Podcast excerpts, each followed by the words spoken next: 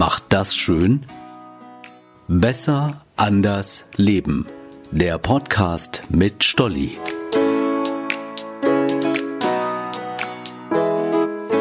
Hey, ich bin Stolli und schon sehr gespannt auf diesen Tag. Silvester.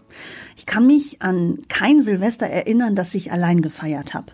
Entweder gab es große Partys, auf denen getanzt wurde, bis die Füße wehtaten.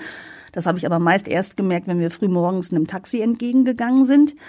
Naja, und dann sind wir irgendwann keinem Taxi mehr entgegengegangen, weil aus den Partys Treffen mit Freunden bei uns in der Küche wurden. Das heißt, am späten Nachmittag Zutaten fürs Raclette schnibbeln, zwischendurch schon mal die Temperatur vom Sekt überprüfen und dann schlemmen, Musik hören, trinken und um Mitternacht raus, um das neue Jahr zu begrüßen.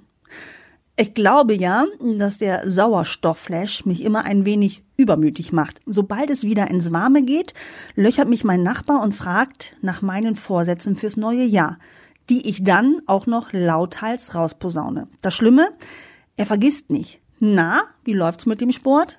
Sag mal, hast du jetzt eigentlich eine Karaoke-Bar gefunden? Willst du vorher nicht lieber nochmal üben? Dieses Jahr werde ich mich nicht verpleppern. Erstens, weil ich meine Vorsätze nicht mehr verrate. Zweitens, weil ich allein feier. Nee, nicht ganz. Natürlich mit meinen Jungs und meinem Mann. Und ich freue mich drauf. Fürs Raclette bin ich dieses Mal nicht mit einer Liste einkaufen gegangen. Ich habe einfach alles in den Einkaufswagen gepackt, was uns schmeckt.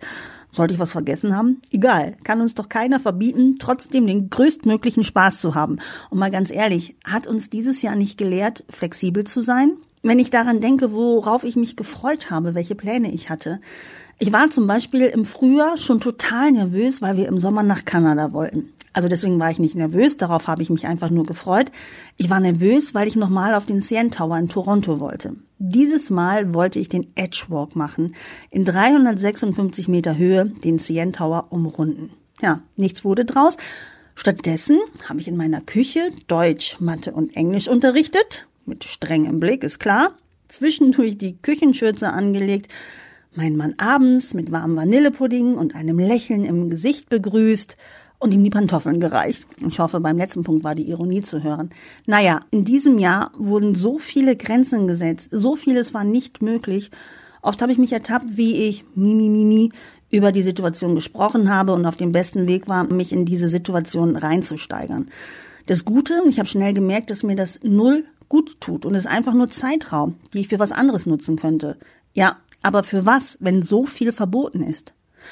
Allein das Nachdenken über Möglichkeiten, auch über Verrückte, macht Spaß. Ich kann nicht alles ändern, aber vieles, vor allem meine Sichtweise. In einem Italienurlaub habe ich mich in eine alte, abgerockte Villa verliebt. Mein Traum, ich kann sie kaufen, herrichten lassen und ständig sind Freunde zu Besuch. Wer weiß, wie schnell der Traum Realität wird. Also bin ich vorsichtshalber angefangen, meine Italienischkenntnisse aufzubessern. Und das tut gut. Auch Gespräche tun gut. Puh, mir fällt die Decke auf den Kopf. Ich würde mich gern mal wieder so richtig auspowern. So fing es an und endete mit regelmäßigen Sporttreffen bei meiner Freundin, die Fitnesstrainerin ist. Dreimal die Woche auspowern.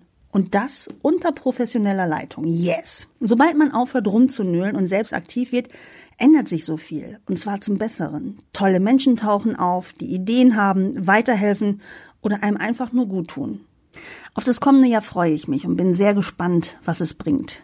Den Edgewalk werde ich wahrscheinlich noch um ein Jahr verschieben.